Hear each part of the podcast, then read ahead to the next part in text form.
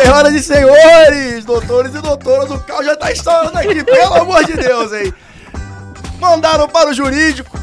E aqui estamos novamente. Esse é o Manda pro Jurídico, o seu podcast que desjuridica o Juridiquês e também o único podcast jurídico que você, que você consegue escutar do início ao fim, tá bom? Eu sou o Rodrigo Ávila, estou aqui muitíssimo bem acompanhado de Pedro de Regina e Natália Dias. Como vão? Caos instaurado do jeito que eu gosto pra começar o programa. Vamos lá. Quinta-feira, né? Quinta-feira, nova sexta no Rio de Janeiro. Gente, eu tô aqui com os dois melhores advogados do Rio de Janeiro, meus grandes amigos. Assinado André 2022. Isso aqui é uma homenagem ao grande amigo nosso, André. Beijo pra você, André. Você é uma pessoa incrível. Rei do Jobi, galera. Rei do Jobi. Rei do Jobi. Ele- Jobi ele- sempre ele- sendo citado aqui. É o Barão do Jobi. é o Jobi. Barão do Barão Jobi. do Jobi. Barão do Jobi. Vamos que vamos de Diego- pílula então? Vamos, Bora. cara. Três, rapidinho, rapidinho, Só rapidinho. Só É. introdução rapidinho. Cara, O a tá energia aí, tá, né? caótica, Tá, tá um tá, caótica. Ó, respira. Isso aqui Ó, a é Carla ensinou a gente. Pós-título Só pra do você saber, a gente Flamengo, tá instaurou todo uma assim. CPI do Manda pro Jurídico aqui pra apurar certos fatos. Falando nisso, falando em fatos novos, Hum. tem uma salva de palmas pra gente. Produção, inclusive, ó, um milhão no TikTok. Ah! Fizemos um vídeo aqui. Mil seguidores no Instagram. Muita luta. E, ó, sigam nas redes sociais. Arroba manda pro jurídico.pdc, tanto no TikTok quanto no Instagram, tá bom? Conteúdo todo feito no YouTube é colocado lá em cortes. E também, se você quiser a íntegra, o que a gente recomenda, Estamos no YouTube também, manda pro jurídico só procurar, sem erro. Spotify, caso você esteja dirigindo, dando aquela corridinha na praia também, que é justo. Apple TV. É, Apple TV, não?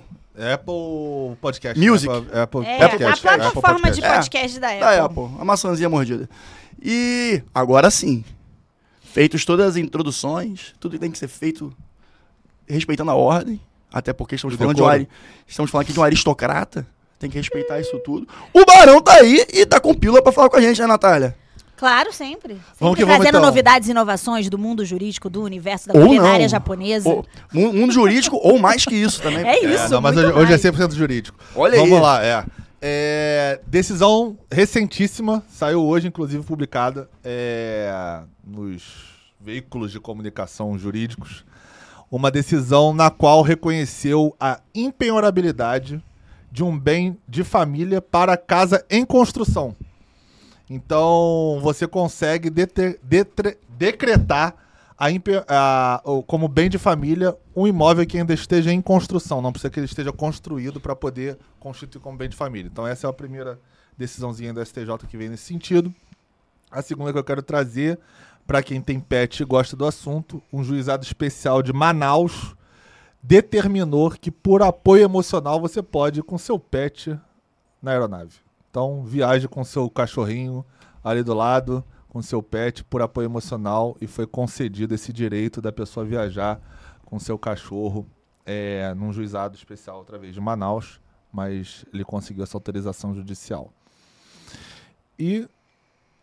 Podem parar por aqui, porque eu acho que hoje a gente tá corrido, né? É, tem- Depois tem- deixa para as próximas, Teve deixa para as próximas. é. decisão aí, mas tudo bem. Não, mas você sabe que algumas companhias aéreas, quando você vai fazer voo internacional, se você tiver um laudo de algum médico, como por exemplo de um psiquiatra, que você utiliza como, acho que é um apoio emocional, mas num grau é, é que, que impede que você tenha algum tipo de, de doença, enfim, no voo, você já pode. Eles já autorizavam. Sim, é, caso de epilepsia, por Não. exemplo, casos É, mais graves, assim, você é. pode usar. Mas em Só que aí contrapartida, você precisa de um laudo referendado Sim. por um médico. pensar, aí pensando do outro lado, fazer uma contrapartida aqui, aquele advogado do diabo clássico, né? A pessoa, sei lá, tem um gato. Alguém tem uma alergia ao gato dentro do avião. E aí? Realoca o assento, né? É, aí, aí teria que ser uma, um- uma medida que quem, quem- tem que tomar seria a Eu própria acho que isso é o de menos, porque, por exemplo, operadora. né? é, coisas que podem provocar alergia, e você tem É, aí você tá no, perfume. no avião. Aí você pode impedir que alguém do seu lado coma determinado tipo de alimento, porque poderia de alguma forma encostar em você e te dar uma alergia. Acho que o- a alergia especificamente não é, um, não é uma boa forma de você ver isso como um limitador. Eu acho que talvez o inconveniente das Acho que que pessoas ser não quererem um, um pet. No mínimo. É, acho que talvez, enfim. É, tudo tem um lado positivo e negativo Sim, pessoas que vão claro, debater pros dois claro. lados. Como você É, também. Ah, o cachorro vai latir. Tá bom, você pode viajar com uma criança chorando atrás de você o tempo inteiro. é que então, a- assim. Verdade.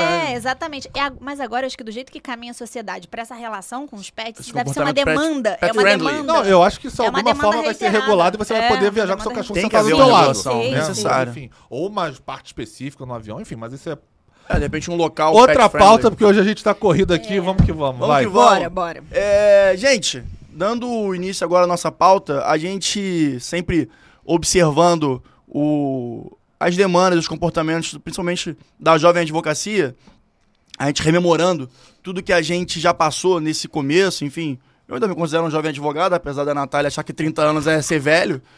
É. Gente, eu não acho que é ser velho, eu acho que é ser vivido. Hoje minha estagiária perguntou quantos anos de advocacia eu tinha. Quando eu comecei a contar e eu parei no oito, eu falei, não. Eu não, precisa, eu- não precisamos Falei, continuar não. conta, Aí né? ela olhou pra minha cara eu falei, não, vamos, vamos, vamos parar com Esquece isso. Vamos parar, vamos parar Esquece, por aqui. Esquece, senão vai, ser, senão vai ser demitida. É, não, que imagina. Eu tô brincando. Isa, te amo. É, mas, enfim, uma da- um dos principais debates que a gente sempre teve, e cada professor tem uma abordagem diferente quando a gente conversa sobre isso, é a questão do, da elaboração contratual, né? É, naturalmente, quando você está começando a advocacia, você não tem um, um backup de contratos assim que você possa falar, não, esses aqui são bons. E acaba tendo um- uma polêmica essa questão dos modelos contratuais que a gente acha na internet por aí. Mas observando o ponto de vista do jovem advogado e lembrando do Rodrigo de seis meses de advocacia também, eu falava assim, cara, de onde eu começo então? Né? Pelo menos, pelo menos a parte estrutura, uma noção geográfica do contrato. Essas questões eu considero fundamentais, eu considero importantes. Dito isso, a gente tem duas abordagens. A elaboração contratual por um jovem advogado e elaboração contratual por um empreendedor. Que muitas vezes o empreendedor mata no peito a elaboração contratual e faz pega o modelo ali, adapta, faz como ele acha melhor, de acordo com a realidade dele e segue o baile. O que, que vocês acham sobre isso? Acho completamente equivocado e você bota o seu empreendimento num risco absurdo. Então, só dando um step back aqui no que você falou, é, eu particularmente, eu estagiei desde muito cedo. Então, acompanhando o que eu já estudava na faculdade, eu já tinha um background de contratos, porque eu já tinha visto em, em- não só no escritório, no primeiro momento, como eu também já tinha visto numa multinacional que eu trabalhei aqui, que vocês sabem Uhum. qual que é. Sim. Então, é, eu fazia muito contrato. Então, por eu já ter experiência prévia de escritório e depois eu ter ido por uma empresa, é, eu já tinha noção de como eram feitos e elaborados os contratos. Tanto que eu já cheguei até a corrigir numa reunião o escritório externo dessa empresa, porque ele tinha botado uma cláusula lá que não fazia sentido. É. é, não entendi o que eu derrubei É. aqui, mas enfim. É, Quem sabe faz o ao vivo. É segue o baile. isso, vamos. Deve ter sido a energia ruim desse advogado aí, né? É, irritante. Mas, mas vamos lá. É, O que, que eu tenho como dica para contrato? Primeiro, quando você pega o modelo, você não sabe como a pessoa que criou e confeccionou aquele modelo fez aquele contrato e para quem que ele estava fazendo aquele contrato. Exato. Então vamos dar um exemplo prático. Vamos dizer que você pega um contrato de locação na internet, tá? Então você pegou lá um contrato de locação na internet, no qual ele vai ter lá meia dúzia de cláusulas sobre como vai ser regulado aquela, aquele aluguel, beleza? Só que você sabe que, você, vamos dizer que tenha sido o advogado que fez aquele modelo que você pegou no Google. Você sabe se esse advogado era advogado do locador ou do locatário? Isso aí é, é para começar, inverte totalmente a, a maneira como você pensa o contrato que você vai elaborar, né? Exato, porque a partir do momento que você pega um contrato, um modelo de contrato de locação, por exemplo, e o advogado que fez aquele contrato ao qual você está usando como modelo era o advogado do locador, e você está advogando, ou você é um locatário, um empreendedor que está lá pegando o contrato de locação para fazer, para não pagar advogado, naturalmente tem cláusulas ali que vão ser desfavoráveis ao seu interesse. Ou cláusulas que poderiam ser melhor discutidas, melhores elaboradas e até adaptadas para a sua realidade e sua necessidade. Então, a partir do momento que você pega o modelo da internet no vazio dessa forma, você não sabe, entre aspas, qual o interesse que o cara elaborou ou para quem ele estava naquele lado do contrato. E isso vai afetar diretamente a sua contratação, a sua locação, nesse caso, por exemplo, no contrato de aluguel. Então existem diversas cláusulas, a gente pode abordar aqui depois, eu vou abrir para a Natália para não ficar um monólogo aqui no, no- Aham. na conversa, mas eu acho que se você, a partir do momento que você pega um modelo, é, independente de você saber o background ou não, porque na maioria das vezes você não sabe de quem que fez aquele, aquele contrato lá atrás. Você simplesmente joga no Google, vai aparecer um contrato, clica lá e adapta. Ali no Jus Brasil, né, da vida, né? Enfim. E aí é complicado porque você não sabe é, baseado em que e por que, que aquelas cláusulas foram co- co- colocadas. E se você não tiver experiência, como um recém-advogado da jovem advocacia que você estava falando, ou um empreendedor que não tem uma formação jurídica, você não vai ter o senso crítico para analisar se aquelas cláusulas estão de acordo com a sua necessidade. Eu acho que o universo dos contratos ele é dividido em duas grandes macroáreas numa compreensão geral social. Esses contratos que são muito cotidianos e aí que, por consequência, as pessoas elas dão menos relevância, como por exemplo, um contrato de locação, um contrato de compra e venda, um contrato de prestação de serviço. Acho que as pessoas elas associam. Eu digo pessoas, é, pessoas que se utilizam desses contratos, que somos todos nós. Uhum. E eu acho que elas tratam com um pouco mais de leviandade esses contratos. E o que elas não pensam é que, como é o tipo de contrato muito usual, é o tipo de contrato mais passivo de contestação. Porque quando você vai fazer um contrato de locação, de compra e venda, um contrato social, você geralmente não leva tanto em consideração que você precisa de um profissional qualificado, que às vezes uma expertise, um olhar de uma cláusula específica, uma redação específica, pode te salvar de um grande problema. Coisa que não acontece, como por exemplo, você, quando você estiver fazendo uma grande operação. Se você está fazendo uma grande operação de M&A, se você está fazendo uma grande contratação, você, em regra, sempre vai chegar num profissional qualificado para fazer nada mais, nada menos do que um contrato entre as partes. Mas esses contratos muito cotidianos, eles são muitas vezes desconsiderados. E é por isso que eu acho que é importante a gente falar deles, até porque o profissional que está começando, o a jovem advocacia, ela vai começar a se deparar, se ela tiver interesse no universo contratual, ainda mais numa advocacia autônoma, nesse tipo de contrato, que são contratos de mais simples confecção, mas não quer dizer que eles não sejam, que eles não sejam extremamente importantes e que e que a visão e a boa colocação de cláusulas específicas não faça a enorme diferença. Um exemplo claro, assim, o Pedro, é, ele citou um contrato, um contrato de locação. Eu trago para o contrato social, para a gente citar uma, uma, outra questão. O contrato social, ele é um contrato de suma importância na constituição de uma empresa e a gente vê muitos, não desqualificando o óbvio, contadores fazendo um contrato social. Isso é, ele é um problema no limite do que o contador, ele é um profissional excelente para fazer o que ele tem que fazer, não para fazer o trabalho de um advogado, que é um contrato social. Um contrato social ele pode regular inúmeras coisas e ele pode resolver várias questões que numa eventualidade de você ter um problema na sociedade, você não precisa chegar até o judiciário. Cito um exemplo para a gente falar que genericamente, eu não sei se a gente vai debater especificamente contrato social. Por Podemos, exemplo, podemos você fazer uma previsão no seu contrato que você pode excluir o sócio minoritário. Você pode fazer exclusão, exclusão do sócio minoritário se isso estiver previsto no contrato social. Muitas vezes vocês podem pegar aí. Isso quase nunca está previsto no contrato social.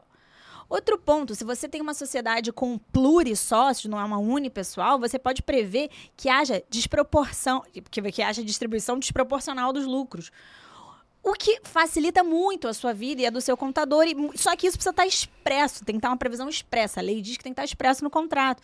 Se você coloca um profissional que não tem esse nível de atenção, que não é que não tem esse nível de atenção, mas que não tem esse nível de conhecimento, ou às vezes de vivência prática. Esse olhar, né? O, você fica um olhar mais apurado, mais Exato. aguçado para poder identificar os gatilhos e as oportunidades jurídicas para você melhor defender o, o seu cliente prever eventualidades. Eu acho que o contrato bem feito é aquele contrato que abarca de uma forma, e aí depende se é genérica ou se é específica, depende de para quem você está advogando, como bem falou o Pedro as eventualidades. O contrato, ele tá ali, é, a gente costuma falar, advogado fala muito isso, eles vão concordar comigo. O papel aceita qualquer coisa. Escrever qualquer um, escreve qualquer coisa. Você tem que entender como aquilo tem eficácia na sua vida prática. Desde a eficácia entre as partes, como contrato como meio coercitivo de impedir com que as pessoas façam determinadas coisas ou incentivá-las que elas façam outras, quanto um, um contrato que seja executado judicialmente, no fim das contas.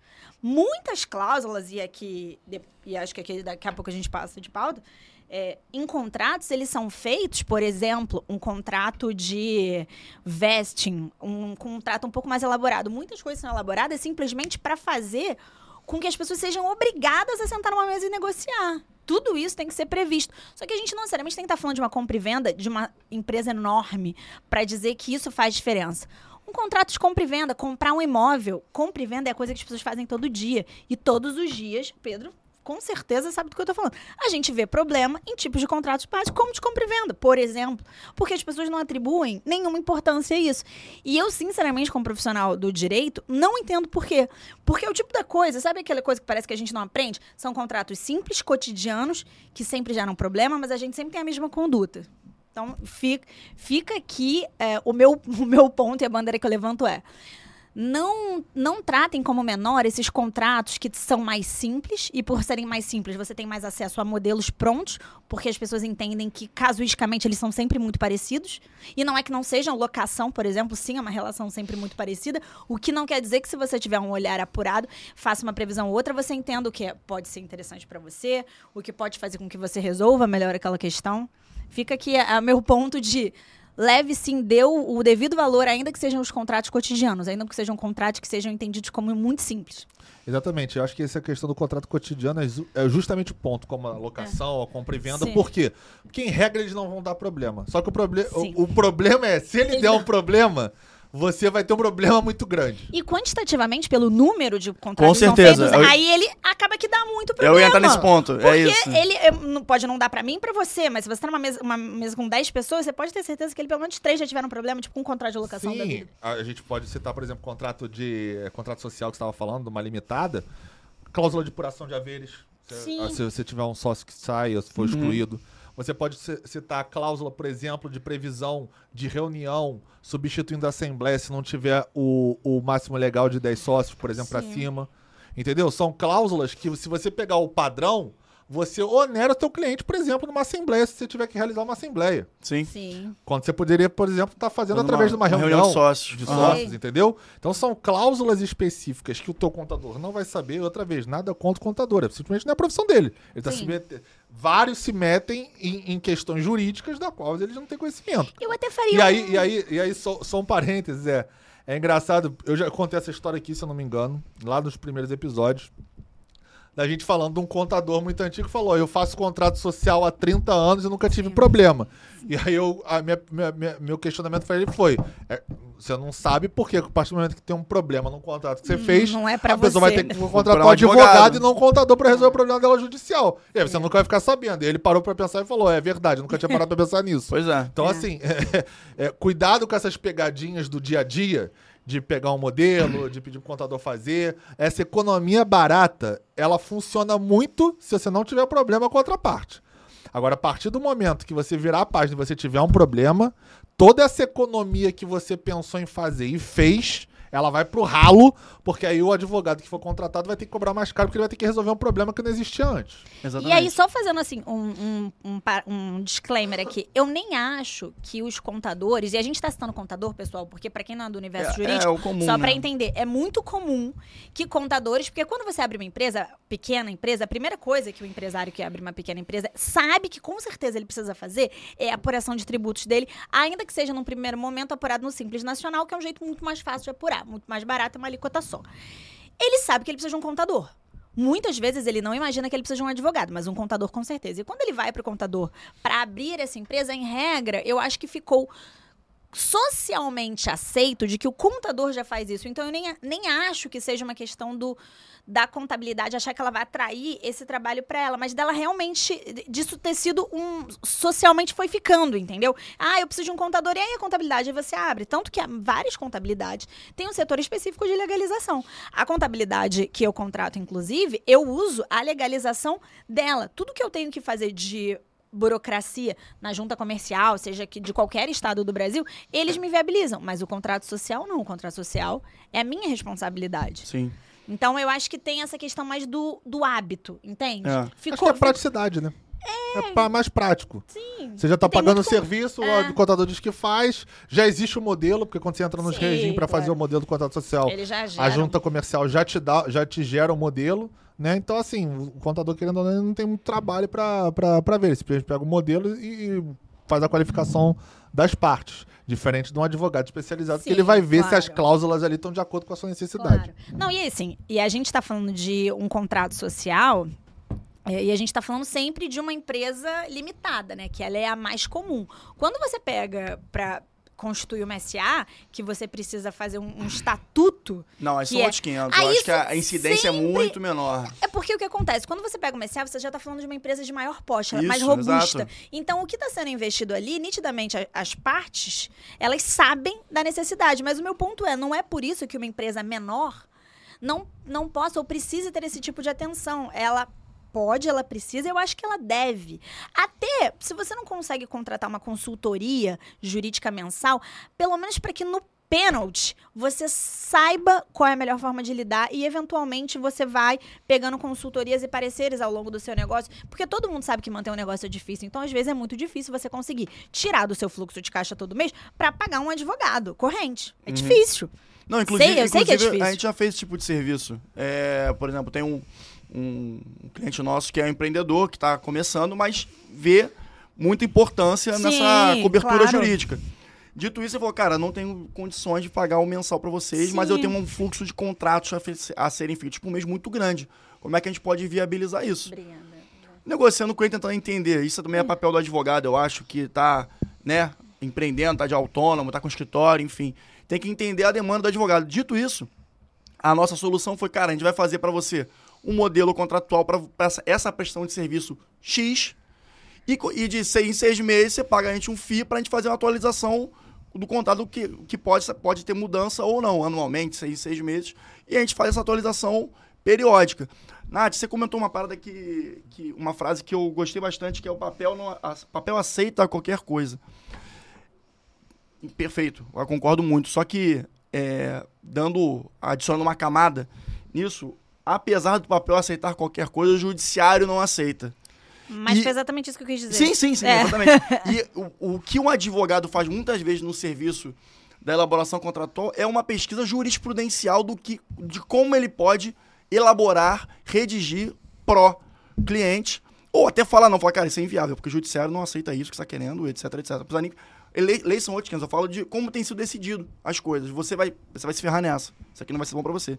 Então, esse trabalho também de consultoria e análise jurisprudencial é papel muito importante do advogado e que quando você faz um modelo, procura um modelo contratual, ou você procura uma pessoa não especialista nisso, ela não vai fazer essa cobertura de serviço que é fundamental para você na hora de fazer os seus contratos ou constituir sua empresa, etc, etc. É, eu acho o seguinte, essa questão de análise jurisprudencial para você montar cláusulas específicas de contratos, elas só devem ser observadas se você fizer, se aquele contrato que você estiver fazendo, ele seja um contrato de curto prazo de execução específica, porque aí ele faz sentido. Sim, se sim. você está fazendo um contrato, dependendo da natureza do seu contrato, não não faz sentido e eventualmente é um tiro no pé você buscar o posicionamento da jurisprudência, porque o posicionamento da jurisprudência muda. Então você acha que tem que ter um olhar mais estratégico e mais principiológico, eventualmente, e prevendo, dependendo das partes, uma taxatividade do que você quer dizer.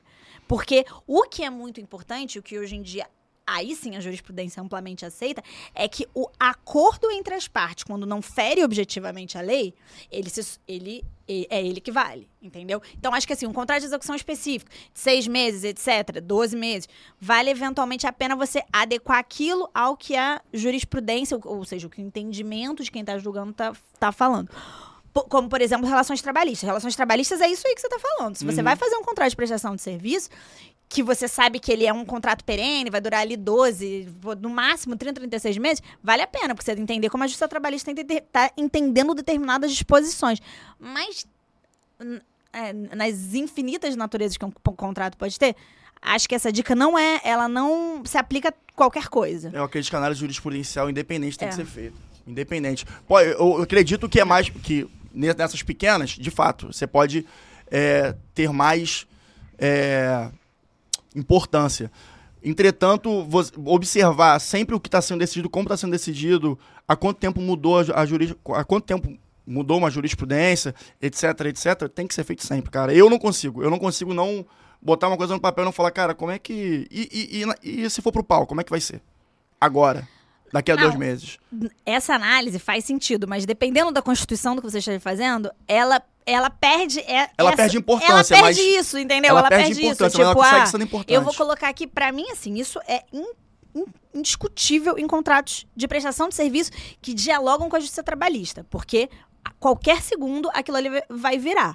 Agora, dependendo da natureza do que você esteja fazendo, é, ou contratos, por exemplo, um contrato de vesting, que é um contrato que você faz por períodos. Você tem que entender se o que você está colocando ali como os períodos. Se você for discutir isso em, em alguma vara de, de, de, de societário, se aquilo vai ser aceito ou não. Beleza, até concordo. Mas dependendo, acho que perde a, a- o sentido, porque a jurisprudência ela muda toda hora. Então você tem que ser extra... contrato, é jogo de xadrez.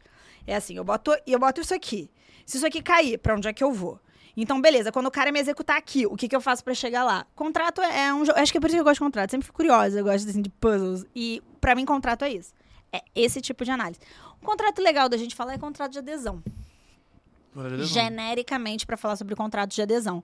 Eu tinha um professor na faculdade que ele falava assim: contrato de adesão?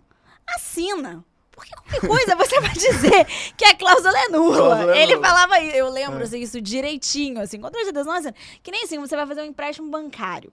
Aí você vai, você vai assinar uma, uma cédula de crédito bancário, né? CCB, famosa CCB. Todo brasileiro já assinou uma CCB ali, já pediu um dinheirinho pro banco que agora juros altíssimos não, pe não peça, se não puder evitar. Agora. Mas é isso. Como é que você vai dialogar com o banco?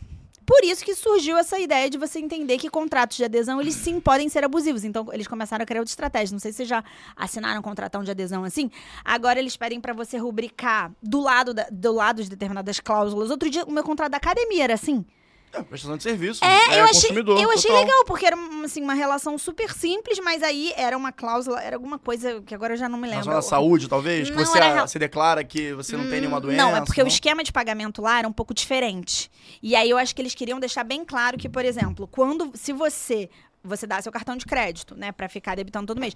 Se eu não aviso 30 dias antes que eu preciso, que eu quero rescindir aquele contrato, ele já me debita o valor. Entendi. Então ele queria, porque imagina, do que devia ter de aluno batendo na porta falando, não é. Mas eu não queria seguir na academia. Por que, que eles já me debitaram o valor? Aí eles pedem para você assinar do lado. Achei interessante, porque obriga, inclusive, a pessoa que está te vendendo que o contrato de adesão é isso, né? Você não é uma relação entre advogados, é uma relação entre vendedor e comprador em regra, a te explicar exatamente isso. Eu achei uma estratégia legal, achei que foram bem orientados. É, eu, eu entendo o ponto dos dois, eu faço diferente. É... Eu não uso jurisprudência como cláusula do meu contrato, nem como fundamento da minha cláusula, porque eu acho que ela é complicada é, sob o ponto de vista de se tiver uma mudança de jurisprudencial, você acaba podendo ser prejudicado. O que, que eu faço Sim. na jurisprudência de consulta? Determinadas cláusulas e assuntos aí que tem uma interpretação que pode ser dúbia ou mútua, de, de, você colocando ali, aí sim eu pesquiso na jurisprudência para ver como que ela entende se eu botar a cláusula daquela, naquela, daquele jeito. Se ela vai entender que aquilo é mais favorável ou menos favorável para o meu cliente. Eu, no momento que eu envio o contrato para o meu cliente, eu explico para ele dos riscos de se colocar determinada cláusula que ele me pediu para adaptar, ou que pela natureza do negócio dele, do modelo do negócio, tenha que ser incluída. E aí eu explico para ele que, baseado na jurisprudência, o entendimento naquele momento em que está sendo redigida a cláusula é de 70-30, 60-40, 50-50, 90-10, enfim. E aí explico para ele se, um, se tiver uma mudança jurisprudencial, a gente tem que ou revisar a cláusula, ou então você já fica ciente do que pode acontecer. Ou dois, se tiver uma mudança na lei, especificamente, também não tem como fazer essa previsão. E aí, é, naturalmente, você vai ter que mudar a, a, a, cláusula contratual. Beleza, ponto separa sobre a questão do contrato de adesão. O contrato de adesão no Brasil, até 2018, ele tinha um, um aspecto peculiar. Porque o 462, se eu não me engano, do, do Código Civil, ele prevê que o contrato de adesão, beleza, você tem lá a questão do CDC também, né? Que fala uhum. sobre o contrato de adesão, quem assinou se você tá ali, se você não pode negociar a cláusula, aquilo ali depois você pode ir na justiça e, e discutir, já que você não teve a ingerência de discutir determinada cláusula contratual. O que, que aconteceu ali em 2019 com a MP? Da liberdade econômica. É, teve uma mudança na lei e foi incluído o artigo 113, parágrafo 1 do inciso 4, se eu não me engano, que diz que quem redigiu a cláusula do contrato, se ela de alguma forma ela não foi clara ou, ainda, se a parte contrária, que não escreveu a cláusula, interpretou de outra forma, este posicionamento de quem não escreveu prevalece sobre de quem escreveu. Por quê? Porque quem escreveu tem que ser claro o suficiente a ponto da outra parte entender o que está sendo escrito. Se ela interpretou de outra forma, esta interpretação de outra forma é o que prevalece. Então isso hoje é lei. É um artigo expresso no Código Civil, a gente pode conferir, mas se eu não me engano é o 113, parágrafo 1 inciso 4 que diz exatamente isso. No direito internacional isso também já existia. Princípio de Nidroar, cláusula, se não me engano, 4.3.2, que fala exatamente isso. Em desfavor de quem escreveu, a interpretação mais benéfica é que prevalece. Então, isso tudo é um, é um arcabouço, e essa, esse artigo do Código Civil 113, por exemplo, que eu, que eu tava mencionando, ele veio justamente para corroborar com o entendimento jurisprudencial que o STJ já tinha também nesse sentido, baseado aí outra vez no 462 do Código Civil de, sobre contrato de adesão. Então, essa estrutura toda jurídica montada é justamente para quando você sentar para escrever uma cláusula, a importância dos modelos, a importância de você entender tudo que a gente estava falando, é justamente para quando você escrever, você ter a responsabilidade, o compromisso de não tentar em entrelinhas em jogo de palavras enganar as partes que estão ali contratando. E para que fique muito claro quais são os interesses, os direitos e as obrigações que estão ali sendo expostos através daquele contrato. Então é por isso que a lei veio e é, este é meu posicionamento sobre a questão de contrato de adesão e é, antes disso a questão da, de procurar em jurisprudência, em doutrina, eventualmente. Não, Sabe o questão que eu acho? Sabe, sabe- sabe uma coisa só lá. pegar esse gancho? Sabe o que eu acho que vai acabar acontecendo? Pedro falando isso aqui agora me deu, me deu essa questão. Uma relação que eu gosto muito é de legal designing, que eles chamam. Legal design, enfim, que o que, que é? Você conseguir comunicar documentos jurídicos, que eu tenho familiaridade, Pedro Rodrigo, da, da natureza do nosso, da nossa profissão, conseguir comunicar eles a qualquer pessoa, por mais leiga que ela seja, e ou seja, que você tenha uma compreensão fácil. Então, são documentos em que eles Boa. estão, eles são escritos em caixa alta, eles têm algum tipo de sinalização, algum tipo de desenho, eles têm uma estrutura muito mais palatável, quase, eu diria. Porque se você pega um contrato, hoje eu tava com um contrato na minha caixa, tendo que analisar um contrato de 70 páginas. Isso é cansativo até pra gente que trabalha com isso todos os dias, até pra eu que tenho uma super intimidade com o contrato. Imagina, 70 páginas escrito de, de fora a fora. Imagina assim, uma pessoa que vai fazer essa análise que ela não tem nada a ver com o universo jurídico. O que, que eu acho que vai acabar acontecendo? O, design, o legal design, enfim, que é uma coisa que já está crescendo muito, ela vai tomar um espaço tão grande na sociedade que a maioria dos contratos de adesão, quando você for aderir, eles vão ter uma imagem, pelo menos inicial, descrevendo de forma clara, de uma forma. é, de uma forma mais óbvia. Todos os pontos importantes do contrato. Então você vai ter ali objeto. O objeto vai ser óbvio. Você vai ter ali prazo. Prazo vai ser óbvio.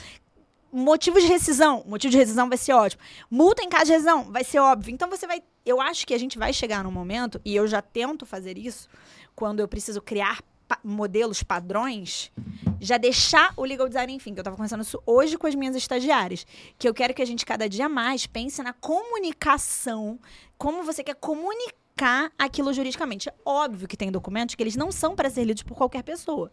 São, tem documentos que eles são para ser lidos por advogados, interpretados por advogados e conversado entre advogados. Não é o caso de um contrato de adesão, como eu acabei de citar. É o contrato que eu tava com a minha academia.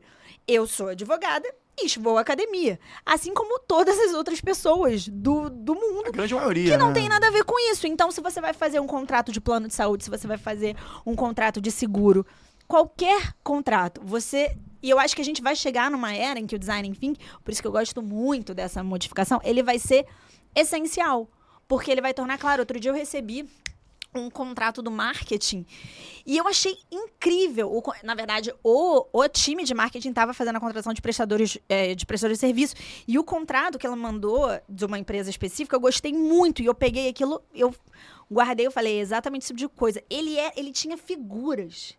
E, gente, figura, a gente tem essa coisa de achar que o universo jurídico tem que estar se sobrepondo às outras, então um vocabulário mais, mais erudito vai te fazer melhor. Não, gente, fazer melhor é ser compreendido, é você ter menos contestação daquilo que você está fazendo. Então o contrato tinha figuras. Cara, figuras excelentes. Figuras óbvio. Sabe? Figu na- no prazo. Era um calendário. Gente, não tem como. Você vai ver um calendário e você vai associar que é prazo. Então você nunca vai assinar um contrato de 12 meses achando que ele tem 30. Porque tá ali, tá claro, tá na sua frente. E o direito é isso, ele é para ter acesso, é para ser claro, é para todo mundo entender, para fazer o melhor negócio, tomar as melhores decisões. É, fazer as- é, nunca é interessante você fazer a parte tomar alguma decisão enganada. Até porque isso é vício de consentimento, a gente entra numa outra aula, eu ia falar uma outra aula ali. A gente entra numa outra conversa. Outro papo. Mas é sempre bom estar todo mundo muito claro do que tá fazendo, que faz muito sentido. Então, fica aqui a reflexão que eu tive agora. Eu acho que o legal design, ele vai se associar aos contratos de adesão e todo mundo que tiver, então, entre dois prestadores de serviço que eu quero contratar, eu vi um contrato com legal design e eu vi um contrato sem, Se sou eu, Natália, não só pela natureza da minha profissão, mas também pela competência e por achar que aquela pessoa vai pensar na frente, eu vou no cara do legal design. E eu tô chamando de legal design porque eu conheço o conceito, mas você pode só dizer que é um contrato mais bonitinho, mais, mais legal. Essa moda tá pegando até nas petições. Um juiz que tem intimidade com o direito, ele quer ler uma petição de 40, 50 páginas? Ele não quer. Ele quer o gráfico ali, ele quer a obviedade da coisa, gente. Então, assim, eu acho que a gente tem que remodelar e eu acho que isso já está chegando com muita força, mas eu vejo que tem muita gente ainda com preconceito em relação a isso. Porque acham que o futuro, que o direito ele caminha para se isolar. Não, gente, o direito ele tem que caminhar para se, se adequar conectar. à sociedade, É para estar isso. aqui junto com todo mundo. Essa é a ideia desse podcast. O direito ele é para mim, ele é para você, ele é para mim que sou advogada de empresas, mas ele é para você também que vai hoje no quinto andar e assinar um contratinho de locação com o quinto andar porque você vai alugar um apartamento amanhã. Ele é para todo mundo e isso é muito importante a gente pensar. Pedrão, alguma consideração? Não, acho que a gente tem que concluir É, pelo horário aqui hoje. Eu, a Nath acabou cortando, acabou falando um pouco do que eu queria concluir aqui, mas é justamente isso, a proposta que do Manda pro Jurídico. mentes brilhantes É. se Aqui, ó, conectam. tamo entrosados. É. Mas é, a proposta é essa, a nossa proposta é essa, o legal design caminha no mesmo sentido, a comunicação do direito, dos especialistas no direito, sejam advogados, juízes, juristas, seja lá qual for a, a atividade dentro do direito que ele exerça, é justamente isso, é aproximar nós de quem não tem o conhecimento, porque não quis estudar isso, e tudo bem, está exercendo outra carreira como engenheiro, é, marketing, etc. Então, quanto mais nós, advogarmos, nos conectarmos, nos aproximarmos dos maiores interessados, além de nós, que somos que são os cidadãos, cidadãos, assim como nós, é fundamental. Dito isso, qualquer dúvida já sabe. Manda pro jurídico. Valeu, gente. Um beijo.